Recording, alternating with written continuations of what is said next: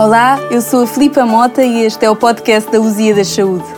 Pelo Saúde em Perspectiva vão passar pessoas que marcam a vida do Grupo Lusíadas com várias histórias e profissões, de médicos a gestores de projeto, de clientes a administradores. Aqui a saúde conta e por isso queremos conhecer todas as perspectivas. Bem-vindos ao novo episódio da temporada onde a vida acontece. A nossa convidada de hoje é licenciada em Comunicação Social. Em 2002 estreou-se em grande êxtase na televisão portuguesa. Atualmente é locutora da RFM, dona de um sentido de humor ímpar e de uma força interior inspiradora. Hoje temos connosco Joana Cruz, seja muito bem-vinda. Muito obrigada, Filipa. é mesmo um gosto enorme poder contar aqui consigo no, no, nosso podcast, em que o objetivo é poder levar eh, literacia em saúde aos nossos ouvintes, ou seja, que as pessoas possam estar mais informadas uhum. e ser mais autónomas na sua saúde. Portanto, muito obrigada. Muito obrigada. Podemos já começar a tratar-nos por tu. Ai, podemos, Vamos já perfeito. tirar essa parte. Fica já aqui definido. Boa, boa, tranquilamente. Negócio fechado. Pronto. E o que é que tu queres saber que eu te possa dizer que eu... Hum... Eu quero começar pelo lado da rádio, já que também Sim. estamos aqui. Uhum. Uh, és conhecida por ser uma máquina de rádio. máquina de rádio é muito boa. Eu gostava de saber como é que isso tudo começou. Olha, comecei em 1998 a abrir a, a, a rádio mais jovem do grupo Renascença, a Mega FM na altura, hoje é a Mega Hits, e, e estive lá durante quatro anos e depois passei para a RFM até os dias de hoje, portanto já são 24 anos de rádio.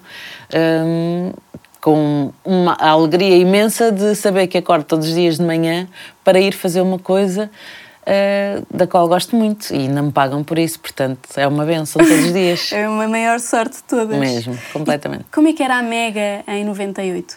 Olha, éramos muito pouquinhos e muito cheios de vontade de, de, de começar um projeto novo. Uh, começámos a tratar na altura o Ouvinte por Tu, uh, uma rádio que se dirige a um público jovem, achámos que faria o maior sim. dos sentidos e na altura depois aquilo foi assim uma grande coisa. A RFM, entretanto, adotou também esse tratamento e lá está, olha, como, como nós até na verdade começámos esta conversa. sim, sim tratar as pessoas por tu não é desrespeitoso de todo, é só mesmo uma questão mais de, de proximidade e de facto acontece, não é? Tanta gente que nós conhecemos e começamos com alguma diferença e depois de repente, olha, podemos tratar por tu, bora. E assim, é muito mais É muito simples, sim, é tranquilo. e sempre quiseste trabalhar em rádio, desde pequenina? Uh, eu, na verdade, não tinha assim. O que eu queria ser quando era pequenina era veterinária, mas depois pensei, bom, a parte de ciências, na escola, não é de facto o meu forte.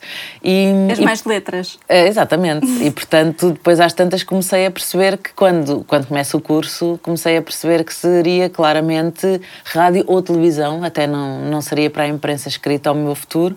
E, e depois a vida realmente estendeu-me essa passadeira uh, à frente e, e pronto, e começo a trabalhar enquanto ainda estava a tirar o meu curso, na altura de 5 anos, ia para o terceiro ano e comecei a fazer, a fazer rádio e não larguei mais. E o que é que trabalhar em rádio te traz? Ou seja, falam aqui num bichinho da rádio, parece assim um conceito abstrato. o que é isso, afinal? É, é, pois eu também não. Essa coisa do bichinho, não é? Uma pessoa tentar explicar isso. É, é, para nós é, são, são formas de comunicar diferentes, não é? Uhum. Quando fazemos televisão ou fazemos rádio, de facto, muita gente.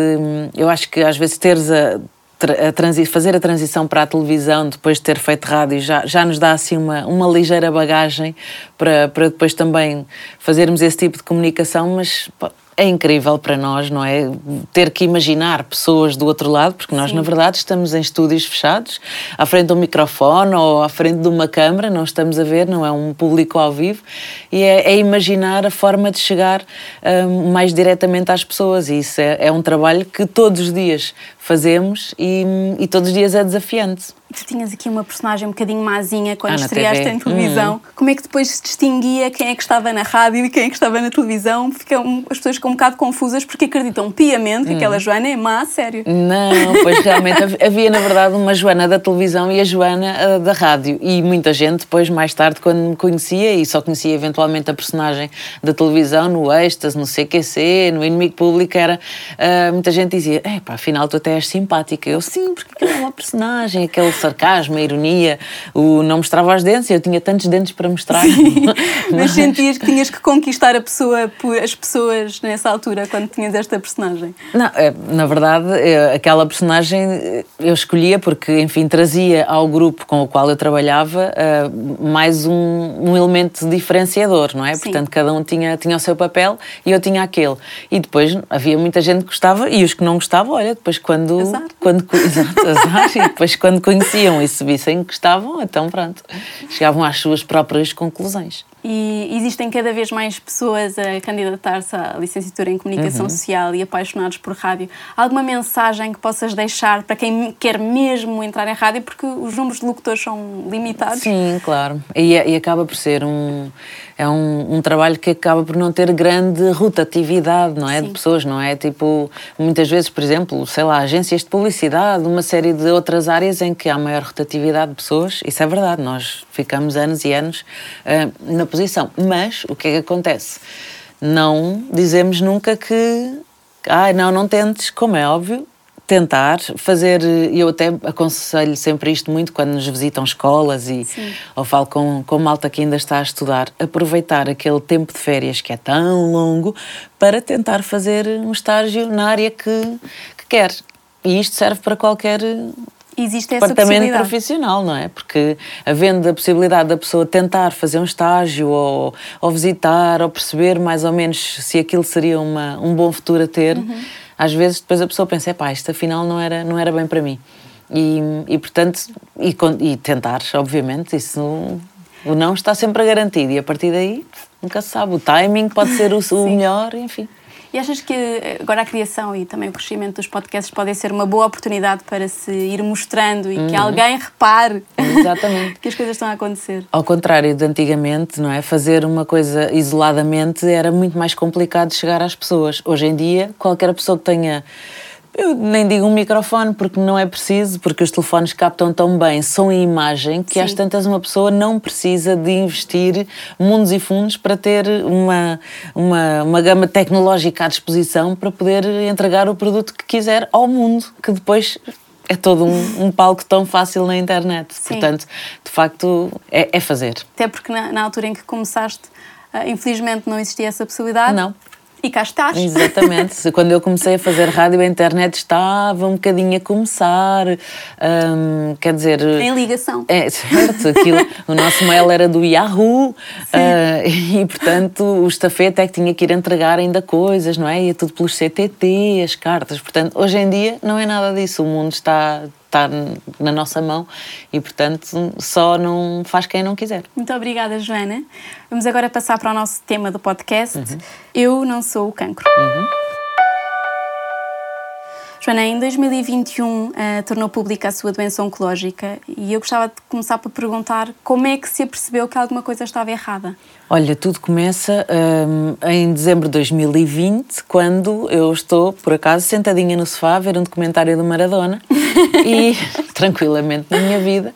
Uh, e passo assim, por acaso, devo ter ajeitado o colar ou qualquer coisa e acabei por passar a mão no peito e senti ali assim, tipo, uma ervilhazinha debaixo da pele. E eu, hum, eu acho que isto não estava aqui. O que é que se está a passar? Nunca dei conta. Bem, não há de ser nada, mas quero ir ver isto já rapidamente. Isto era um sábado. Na terça-feira ia ser o feriado de 1 de dezembro. Entre Covid, entre pontes, entre feriado, Sim. eu não ia conseguir nunca na segunda-feira fazer nada, nem na terça. E então, mas na segunda-feira acabei por marcar um, exames, a mamografia e a ecografia, que eu já ia fazer nessa altura até, mas por antecipar um pouco, e marcar no sítio onde eu costumava fazer os exames. Certo. Só me conseguiam data para sexta.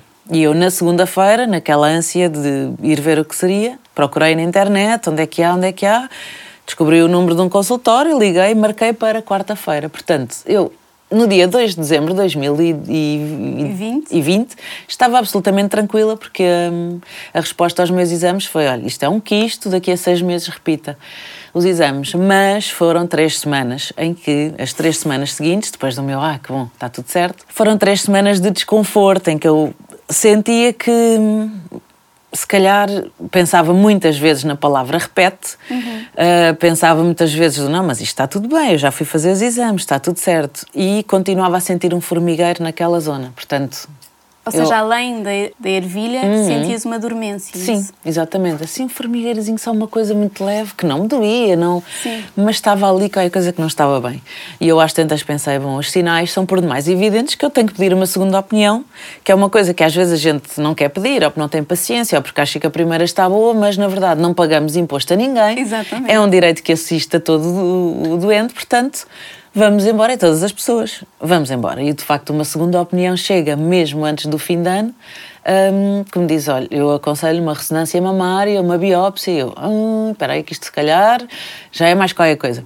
E pronto, e depois a partir daí os exames acontecem e eu fiquei sempre muito tranquila mesmo até receber o resultado da biópsia, Sim. porque muitas vezes não é nada. Sim, pode não ser nada. Exatamente, e as pessoas ficam nervosas e eu não fiquei sem comer, sem dormir, fiquei sem, não há de ser nada só quando o prognóstico está no fim do jogo. Portanto, sim. e assim foi. Quando veio o resultado da biópsia, aí sim é que eu disse: pronto, ok, então vamos lá, isto. Quanto tempo é que demorou desde que fizeste os exames até que recebeste o resultado? Eu acho que foi para aí umas duas semanas, talvez por aí para ti uma vida. Sim, uma pessoa, qualquer que seja o prazo, mesmo que seja amanhã, Sim. já é muito tempo, não é? Nós queremos é fazer e, e, e, sair dessa linha de exames e perguntar, então, já temos resultados, mas infelizmente há coisas que demoram, não é? No, no processo de, de análise e, portanto, temos que aguardar e aguardar sempre com a maior das serenidades também, porque não, enfim, possível. nós, Exato. exatamente, a maior possível, porque não, depois também pensar friamente, calma, isto depois também não é uma coisa, a ser alguma coisa não vai galopar em, em três horas, pronto. E antes fazias palpação? Uh... Sim, sim, fazia sempre, fazia todos os exames, mamografia, ecografia, que eu digo sempre às pessoas que não sim. vivem uma sem a outra. Portanto, a palpação, uh, esse, os exames em conjunto, eu já os fazia regularmente, anualmente já fazia eh, o controle, na verdade. E tu, quando escolhes esta nova equipa ou este, este novo médico, vais à procura de quê? De um ginecologista convencional, de alguém mais especializado? Porque tenho a sensação, eh, uhum. uh, graças que a Deus... as pessoas não sabem, não, não é? sabem onde ir, não é? Onde é que eu vou à procura? E isto, não, isto não, tem, não está relacionado por, por este podcast ser Lusíadas ou não. Uhum. A ansiedade, eu quero o melhor, como certo. é que eu vou encontrar isto? Exatamente. Uh, uma pessoa que é que tem que procurar, não é? Quando vai... Um, portanto, no ginecologista passam-nos os exames, nós vamos fazer, depois temos que procurar um senologista, não é? Que foi okay. o que eu fiz um médico senologista e depois foi-me indicado uh, o doutor João Vargas Muniz como sendo top mundial. Aqui em Lisboa, claro que haverá outros colegas que são, claro. que são incríveis também, mas foi, foi o nome que me foi indicado, com a maior das seguranças e, e de facto um, foi, foi ao sítio ao sítio certo. Uh, como é que se recebe uma notícia com um nome tão estranho, de um diagnóstico tão uhum. estranho como cancro da mama triplo negativo? É que só o agressivo. nome... Faltou o agressivo, que ainda é mais, tipo só o topping, é aquela cereja. uma pessoa pensa, isto é o quê? Birrados o quê? Não sei. Vamos onde logo? Google. Ora bem, doutor Google ler umas coisas e tal. Eu, na verdade, uh, sou um bocadinho mais apologista do. Se calhar não vou perguntar tanto ao Google, vou perguntar mesmo ao médico, depois me Sim. vai explicar coisas que não são gerais, que podem não ter a ver com o meu caso. Portanto, eu, de facto, obviamente, numa primeira abordagem fui à procura desses termos todos juntinhos, o que é que era. Depois, às tantas, uma pessoa perde-se um bocadinho, porque lá está, não sei se este é bem o meu caso, se não é. E eu prefiro não saber coisas a mais que depois não me servem e só Sim. me vão afetar e, portanto, abandonei a questão de, de ir à internet fazer qualquer tipo de pesquisa.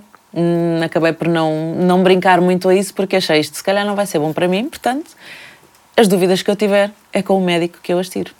Admiro-te. Hum. Porque acho que este impulso de. esta ânsia de querer muito saber alguma coisa, ah, às vezes bloqueia-nos e faz exatamente o efeito oposto, aumenta a ansiedade e aumenta também o desconforto. E realmente é, ah, é para falar com as pessoas certas. Com as pessoas certas, e de facto, depois, obviamente, que as pessoas não fazem por mal, não é? Muita gente que depois tem o, o mesmo caso ou parecido e que querem falar contigo acerca, explicar-te como é que pode ser, como é que pode deixar de ser e tudo mais. E eu sempre pensei, se calhar eu não vou ter aqui grandes conversas, porque às vezes os fantasmas de umas pessoas, eh, das pessoas, não têm que ser os meus, Sim. não é? Portanto, de facto, quaisquer dúvidas, eh, inquietações, é com o nosso médico. O teu protocolo de tratamento começou por quimioterapia. Certo. O que é que custou mais largar? Hum, sushi? Olha, sushi, Custou um bocadinho e depois é engraçado que eu perguntei logo, um, portanto, foi o doutor João Vargas Muniz Sim. e o doutor Paulo Cortes, que, e o doutor Paulo disse-me, eu perguntei, como é que é dos doces? Que é uma coisa que muita gente diz e ele próprio me respondeu logo e me esclareceu. Os doces, muita gente diz que os tumores alimentam-se de, de doces açúcar. e que não pode comer e o açúcar, não, não. mas pode comer o seu doce quando lhe apetecer, não vai deixar de comer o seu doce. Vai fazer é que como toda a gente deve fazer, que é não abusar dos doces. Sim. Portanto, não vai abolir. E eu, ok, isso já me tranquilizou, já me tirou ali 70% da ansiedade. Como assim não posso comer um docinho durante muitos meses? Portanto, de facto, eu comia um docinho aqui ou ali e não abusava, como ninguém deve abusar de resto. Lá está. Uh, o sushi realmente foi adeus e a gente já volta, fica marcado um grande sushizão. e depois, na verdade, eu acabei por não beber álcool durante esse Sim. tempo, porque hum, pensei, hum, também não vai fazer diferença nenhuma não beber um copinho de vinho, nem que seja. No final, eu depois uh, acabei por transferir os meus tratamentos uh, para o IPO. E a doutora Margarida Brita disse no dia em que estava tudo bem, eu assim, bem, agora vou decidir que garrafa é que vou mandar abaixo ela. Mas quem é que lhe disse que não podia ter bebido álcool? E eu, não sei, eu achei que não podia. Ela, não, podia ter bebido. Eu, pronto, mas não bebi, também não fez mal nenhum não beber, agora vou, vou me vingar. E pronto, e assim foi. Portanto, acabou por não me custar muito. Eu, como gosto muito de doces, na verdade. Sim. Foi só assim a, a única coisa. E o sushi pensei, pronto, realmente é pena, mas isto. Há coisinhas tão piores e eu estou é focada naquilo que tenho que estar focada agora. Portanto. Isso dói menos. E a quimioterapia deu queda de cabelo? Hum, sim. Quanto tempo é que demora a esses sinais começarem a ser evidentes? Olha, na verdade, portanto, o meu protocolo foram 12 semanas hum, seguidas, não é? Eram tratamentos semanais sim. e depois 4 quinzenais. Hum, nesta nesta minha orientação de tratamento foi-me logo dito que o cabelo ia começar a cair há um segundo tratamento e ao terceiro então ia cair mesmo uhum. à, à bruta. E, e, assim foi, de facto, acabou por ser um processo gradual que eu optei por ir, eh, eu chamo sempre o saboreando, entre aspas, porque pensei assim: epá, não sei se me apetece já ir dos, dos 0 aos 100 em 3 Sim. segundos, portanto eu vou rapar o cabelo quando realmente a coisa estiver muito lá para a frente. Portanto, eu fui cortando o cabelo, ele foi caindo, eu ia cortando, corta, apanhando, fazendo uns penteados, segurar, depois ele caía mais, eu cortei o curto e depois, quando ele curto já estava a cair imenso, Sim. pensei, bem, agora é que vai máquina zero. E pronto. E as sobrancelhas e as pestanas vieram atrás também, mais tempo? Também. Olha, se por acaso assim o, tempo, o timing de, da coisa já não me lembro se foi logo muito coincidente. Eu acho que as sobrancelhas aguentaram um bocadinho mais. Por acaso tinha que, tinha que ir ver as fotografias para sim, perceber sim. onde é que a coisa. Mas eu logo desde o início e mesmo antes de fazer o primeiro tratamento já estava a tratar da, da peruca, das sobrancelhas que são uns calquitos, não é? Ou seja, quem está a fazer os tratamentos não pode fazer o microblading, aquelas, aquela tatuagem mesmo permanente de Sim. pigmentação da sobrancelha. Portanto, uh, encomendei logo as sobrancelhas calquitos, umas pestanitas uh, e, e, a peruca kit e o, o, kit completo. E um, um, gorrozinho, porque de facto, como era janeiro, à noite Frio. está fresco, Sim. e depois mais uns chapéus, uns lenços e pronto, a coisa vai se compondo. E portanto, tal, e eu digo sempre, como as mães vão para a maternidade com a, a malinha do bebê, eu também vou para os meus tratamentos e para, para este processo com, com o meu kit feito. E assim foi. Portanto, já tinha tudo preparado, na verdade, quando as coisas aconteciam. A peruca magoava? Nada, não Nada. magoa, não faz comichão. Muita gente, ah, vais, vais comprar uma peruca e depois vais usar isso dois dias e depois já não vais querer. Esquece, não quero o quê? Só quero. Pronto. E é o que eu digo sempre: está tudo certo, as pessoas que não querem, que se sentem mal, que. Claro a minha opção foi: eu quero usar uma peruca quando sair à rua, quando. Qualquer, pronto, portanto. E não é pelos outros, é por mim. Exatamente, e é por mim. Eu queria sentir-me bem, pronto, isso é que é o mais importante. Portanto, a gente põe aquela mini meia na cabeça para, para ver ali a aderência, a aderência. Da, da peruca e pronto, não dava comichão. Às vezes, claro, quando chegam os meses mais quentes ou não sei o quê, já uma pessoa fica assim um bocadinho tipo, está muito calor e eu estou aqui com isto, mas depois pensava: olha, bebe uma aguinha fresca e sopra que se passa. Pronto. E assim que podia, ai, pesquinho. E de facto o cabelo aquece-nos imenso a cabeça, a cabeça uma pessoa. Sim.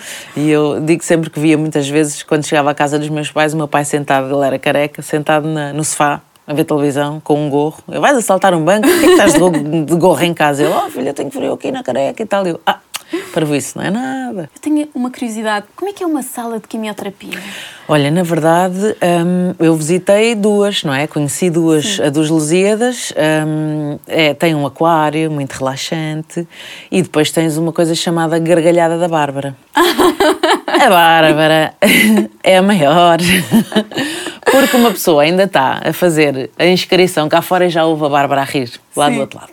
E entramos na sala, portanto, temos a Bárbara a rir, que nem uma maluca, porque pronto, uma pessoa às vezes conversa. Eu acabava por não conversar assim tanto, porque como nos dão a injeção de nem sei muito bem o quê, olha. Davam-nos três injeções antes de começar o tratamento, Sim. talvez um antihistamínico. Sei que havia antihistamínico na, na poção.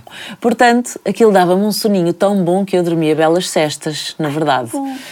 Uh, mas fora isso, acorda-se ou, ou, entramos com a gargalhada da Bárbara, um, que, que é assim. Contagiante. Uma, é contagiante. E depois eh, vem o André, vem a Mariana, depois mais o outro pessoal que está muito queridos, e depois falamos de comida, sobretudo. É? Um, e pronto, e trocamos ali umas impressões sobre a série que está a ver ou que não está a ver, sobre uh, os doces que mais gostamos. Pronto. E... Não te sentiste sozinha? Não, não, não de todo é claro que está, acaba por ser um, um ambiente em que se que uma pessoa entra e pensa, ah, aqui há algum peso e tal, mas hum, a gargalhada da Bárbara, lá está, mais uma vez, ajudava muito a aliviar. Uh, e depois, pronto, eu entrava, não é, levezinha, uma pessoa que depois cada um está no seu processo, não é? E, e sobretudo, pronto, eu acabava por dormir muito, tentava levar o livro para ler Bom. e tudo mais, mas entre telefone e, e, sono, a pessoa dormia muito, sim. E é verdade que existem uh, sacos de quimioterapia com diferentes cores? Pois existem e muita gente me perguntava, agora estás a tomar qual? Vermelha? e eu, sei lá, é um, é um medicamento, não faço Sim, é, é vermelho, eu preferia que fosse verde, não é? Leão uh, máxima. Forever. Mas tudo bem, portanto, eu não faço ideia. E depois é o perguntavam-me os nomes dos medicamentos. Eu não sei. Quem tem que saber disso são aqui estes senhores estão aqui à Sim. minha volta, que são inscritos, conferem sempre se a data de nascimento está certa, se aquele, se aquele produto é para mim e pronto, e façam o vosso trabalho. Cada um com a sua função. Exatamente. Ora bem. Depois da quimioterapia vai a cirurgia? Vai a cirurgia. Tranquilamente fui. Um, fui com o Dr. João Vargas Muniz, que, que é um querido e pergunta qual é a música que quer ouvir e eu Sim. digo, oh doutor, não vale a pena, pois se eu disser aqui uma coisa, depois chamei muda e ele, ah, está bem, pronto, mas era só para. mas curiosamente, depois na, na consulta que tivemos, e portanto a cirurgia correu, correu lindamente, tranquilo. Eu digo sempre às pessoas: vamos para uma cirurgia vamos dormir a cesta das cestas, que é aquela sedação ou anestesia. Portanto, nós vamos dormir muito bem. E quando acordamos já está. É como ir para a praia, é muito mal comparado, é como ir para a praia. Está lá um bocadinho mais frio no bloco operatório, Exato, está um bocadinho, está. Mas dorme-se. E na praia às vezes a pessoa vai adormeceu ao sol, acordou, já está bronzeada, pronto, não está ali naquele processo, coisa, pronto, também não se deve adormecer ao sol e tal, mas pronto, é só para. Na verdade, a gente adormece e acorda e, e depois é só aquele processo e tal, e ir com tranquilidade, perceber que leva o seu tempo, porque às vezes ficamos ansiosos, tipo, ah, não consigo fazer isto, ou não me mexo bem, ou não sei o quê, ou isto não está a andar bem calma. O corpo também precisa do tempo dele para recuperar. E como é que fica a autoimagem depois de uma cirurgia destas? Um, olha, na verdade, a minha cirurgia foi, lá está, eu entrei e saí exatamente como estava, só com um uhum. recheio diferente. Sim. Porque não, não foi. Uh, portanto, eu tiro a mama, mas ponho já outra no lugar. Claro que, obviamente, há alturas em que não é possível, é preciso expansores, ou, certo. portanto, nem sempre uh, o processo é logo finalizado, não é? O, a pessoa tem que, às vezes, esperar mais tempo para pôr uma prótese ou tudo mais. Mas é como eu digo, o corpo, se precisa daquele tempo, nós temos é que respeitar. Sim. Porque a partir do momento em que respeitamos e o tratamos bem, tipo, olha, tá, não nos zangamos com o nosso corpo e lhe damos tempo para ele recuperar como tem que ser, depois ele também acaba por ser nosso amigo. E, e depois, no fim, às tantas, quando damos por nós, olha, já passou, já está tudo no sítio. É inacreditável a forma leve com que pões isto porque realmente olhando à volta e, e não, não, não afirmando que existem pessoas que acabam por ter um, um semblante uhum, mais pesado claro com, com um claro diagnóstico deste. É, é, também inspirador ver que existem casos de que, ok, isto dói, uhum. isto não é bom, uhum. mas é possível estar-se tranquilo sim. e que eu não sou a culpada, nem eu sou Exatamente. Uh, a escolhida para ter uma coisa má. É isso mesmo. Nós temos, eu nunca, nunca me fiz a pergunta do porquê eu. Sim. Foi só, ah, eu? Ok, então pronto, então vamos lá embora. E hum, acredito que hum, haja, obviamente, que há quadros mais complicados e conjunturas de vida mais complicadas, mas acho que se nós pensarmos sempre primeiro no nosso bem-estar, no como é que nós nos sentimos bem, nós em primeiro lugar, e, e, se nos respeitarmos as nossas vontades, os nossos tempos e, e se não tivermos medo, porque os médicos dizem faça os seus 50% que eu faço os meus. Portanto, confiamos no pessoal médico e depois vamos confiar em nós e sem medo. O que tiver que ser, será e que seja pelo melhor, sempre. Sempre. Uh, alguma vez sentiste que te podiam ver como coitadinha? Ou... Não me estava a sentir todo coitadinha. Foi tipo assim: olha, calhou-me, está tudo certo, vamos embora. E as pessoas foram não só as mais próximas, eh, as amigas, a família, amigos conhecidos, como as pessoas que eu não conheço lá nenhum, uh, todas foram um, absolutamente incríveis na, na, energia que me passavam. Se calhar porque também foi exatamente Sim. esse o mote que eu ditei logo de início. Isto é assim, vamos embora com um sorriso na cara e as pessoas, portanto, devolveram-me isso em triplo, em quádruplo. Monda de amor gigante. Muito, muito multiplicado mesmo. O que é que foi o melhor o que o cancro te trouxe? Traz-nos hum, aquela, traz-me aquela sensação de pensar. Hum, é, temos que estar, nós somos a pessoa mais importante das nossas vidas uhum. e não nos podemos esquecer de nós e de nos tratarmos bem.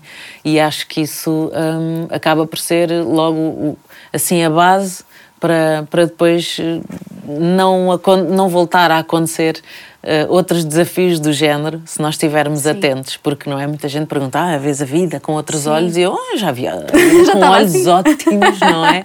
Já vi, agora estou a ficar um bocadinho mais miúdo, mas olha lá o que uh, já não vejo tão bem ao perto, mas mesmo assim ainda consigo ver se eu fizer um grande esforço e portanto já vi a vida com ótimos olhos. Uh, aqui alguns, distraí-me. Pronto, então quer ver se não me distrai outra vez. Qual é que é o papel dos amigos numa fase destas? Olha, é, é, muito importante, obviamente, os amigos, não é? Porque temos a questão do papel do cuidador, uh, da família, os amigos, eles eh, são aquelas pessoas que. E há, e há, pessoas que pensam um bocadinho assim, ah, eu não vou ligar para não incomodar, porque a pessoa deve estar no momento dela e também não quer estar a incomodar porque também às tantas mais os outros é que não sabem reagir Sim. à situação. Mas, na verdade, quem está a, a, passar por alguma doença quer é sentir que as pessoas uh, se importam e querem saber. Portanto, eu digo sempre: olha, se, se não quiser atender, não atende, se não quiser responder, não responde, mas pelo menos soube que tu tentaste, tentaste chegar à, à fala e, portanto, isso é, vale muito com esse sentido de humor que tu tens, consegues te rir do cancro? Ah, sim, claro que sim. Isto, às vezes, uma pessoa, pronto, fazia-se aquela piada do ai, agora não posso, que eu sou uma pessoa com cancro, não posso, é, pronto. De facto, Demasiado ocupada. É, exatamente. E, e portanto, uh, temos que rir, obviamente, porque. Okay, vamos chorar, é claro, e isto tudo sempre, obviamente, falamos sempre com, com merdas levezas, e claro que. Uh, e eu, na verdade, não tive assim momentos muito difíceis em que eu me sentisse deprimida. Pronto, só. Mas claro que há momentos em que uma pessoa não está tão. Uh, claro. Pronto. E portanto, temos que, na mesma, uh, abraçar esses momentos em que estamos um bocadinho mais tristes ou que um, pensamos, ah, houve uma altura em que eu estava, que os tratamentos eu não conseguia avançar, não é? Sim. Eu chegava, chegava aos tratamentos e a Bárbara olhava para mim tipo assim, Joana, tem aqui a hemoglobina a 7,5 não é? Tirava sangue, depois quando chegava o resultado, está a sete e meio. E então, isso quer dizer o quê? Sei lá eu. Mas sente-se bem? Não está cansada? E eu, não, estou ótima. Não quê? Não posso fazer... Exato, não posso fazer tratamento. E ela, não, mas a sério, está bem, com estes valores. E eu, aí ó Bárbara, fogo, então quando é que eu venho? Ela, pronto, agora vamos marcar e tudo mais. Portanto, hum, claro que... E depois eu pensava, o que é que eu estou a fazer de mal? Sim será que estou a comer mal? Será que o que é que se está a passar para eu não conseguir fazer os tratamentos? E tive um mês de pausa de tratamentos porque não tinha os valores no, no sítio. Mas depois, ah, quando me disseram acontece, é normal. Eu pensei, pronto, tadinho deste corpite, já levou porrada, agora tem que descansar. Ele está a pedir, está tá tipo assim, sabes? Quando a gente corre e alguém continua a correr e tu, peraí só um bocadinho. Peraí, peraí que eu já vou. Fica a dizer, dá-me um golinho de água, dá-me um golinho de água. Dás um golinho de água e pronto. E ganhas força outra vez e lá vais tu. Pronto, assim foi. Isto foi um golinho de água. Exatamente. Eh, bebes um golinho de água, abraças esses momentos em que estás um bocadinho ou mais triste ou mais deprimido e segues em frente. Como é que te sentiste quando venceste este verme que não uhum. tornou? Olha, estava, doutor Vargas Muniz, eh, achei eu que ia só me dar um penso. E ele diz: Ah, já chegaram aqui as análises. Eu pensei: Pois, se calhar umas análises, não, não estava a perceber o que é que estava Sim. a passar. E isto acontece a dois dias dos meus anos. E ele diz: Olha, já chegaram as análises, pronto, olha, está tudo bem, está tudo limpinho. E eu: Ah, espera lá, encostei-me assim, à bancada, eu, como assim? Não estou a perceber que agora não estava a contar com esta conversa, quer dizer, não, não fizemos aqui um requerimento à pessoa para termos esta conversa. Ele, está tudo, está tudo bem, pode ir embora. E eu, Ai, é sério? Pois lá está a conversa do vinho. O que é que vinho é que eu vou beber? Ah, não sei, não sei. E ele, olha, beba não sei o que, já não me lembro de uma, uma sugestão que ele me deu, que na altura eu fui à procura um vinho de raro que depois acabei por nunca, nunca encontrar. E, e então, João Vargas Muniz, se nos estiver a ouvir, uh, vamos cobrar essa garrafa de vinho, está bem? Não, porque aquele é raro, eu também não sei se ele ainda tem alguma ou se já as bebeu as que tinha. Pronto, é o mais certo. Tendo, dizem que eh, esta doença dá quase uma nova oportunidade. Uhum sentes-te culpada quando fazes assim coisas mais erradas ou queres viver a vida no limite ou assim alguma coisa? Exato. não, não. Acho que isto é como aquelas promessas de, de fim de ano que eu ah, nunca fiz. Sim, nunca fiz promessas, porque depois a pessoa se não vai cumprir, portanto, uh, não, não vou fazer promessas, vou é ter, tentar ter umas linhas orientadoras, uh, mas depois se alguma coisa correr mal, então, olha, como isto também isto também é uma, isto também é uma coisa que corre mal na nossa vida. Sim. Então, pronto, a gente vai tentar aqui resolver e, e andar para a frente. É como tudo. Vamos só agora passar para, nossa, para o nosso separador de mito ou verdade. A Joana Cruz da RFM passou a ser vista como a Joana que tem cancro. Hum, Acho que é mito, porque a Joana Cruz da RFM já anda cá nisto há muitos anos e, portanto, uh, já era a Joana Cruz da RFM, ponto. O cancro está associado à fragilidade? Uh, mito. Completamente. Mito, mito, mito, mito. Mito! Grande mito. Uh, qualquer pessoa está. pode estar frágil naquele momento da vida para desenvolver um cancro, mas não tem que necessariamente ser uma pessoa frágil. Os amigos têm um papel fundamental na cura. Verdade, claro que sim. Os amigos, lá está, os amigos, a família, os conhecidos, os desconhecidos, a senhora da mercearia, todos aqueles que, que nos querem bem e que hum, pensam em nós de uma forma boa e rezam por nós, têm um grande uhum. papel na cura. O atestado multiusos não traz assim tantas vantagens. Uh, é um semi-mito, porque. ou uma semi-verdade. Um, daquilo que eu sei, traz-te algumas vantagens, sim, mas enfim, não te resolve a vida toda em vários campos, mas sim, traz algumas vantagens. Portanto, é uma, é uma semi-verdade. Fechado. ok. É possível ser feliz com cancro. É muito possível, é uma grande verdade mesmo. E na verdade também falava eu com a Carla Andrino, não é? Que, que também passou pelo mesmo, e, e dizia-me ela, muito engraçada, como sempre: Ó oh, pá, Joana, eu, pai, eu naquela altura, eu, pai, isto é muito estranho dizer, mas eu até me sentia, sabe, poderosa, sabes? E eu sei perfeitamente. E portanto, eu digo sempre que uma pessoa a passar uh, por uma situação de cancro ou de qualquer doença. Temos sempre que pensar que há coisas, mesmo assim, durante esse tempo, boas a acontecer na nossa vida, mais que não seja o simples acordar de manhã para podermos continuar a tratar da questão. Em Portugal surgem em média 6 mil novos casos de câncer da mama por ano.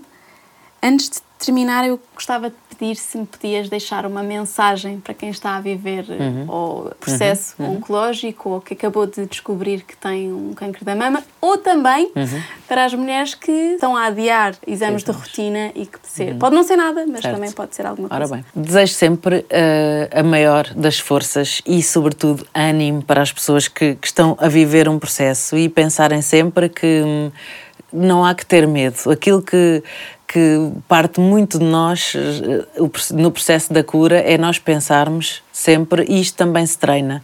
Se nós pensamos, ai, não vai correr bem, não vou conseguir, nós conseguimos também fazer com que a mente. Mal eu acontece-me isso, mal eu penso assim, pá, será que. Não, vai dar, vai dar, vai correr bem.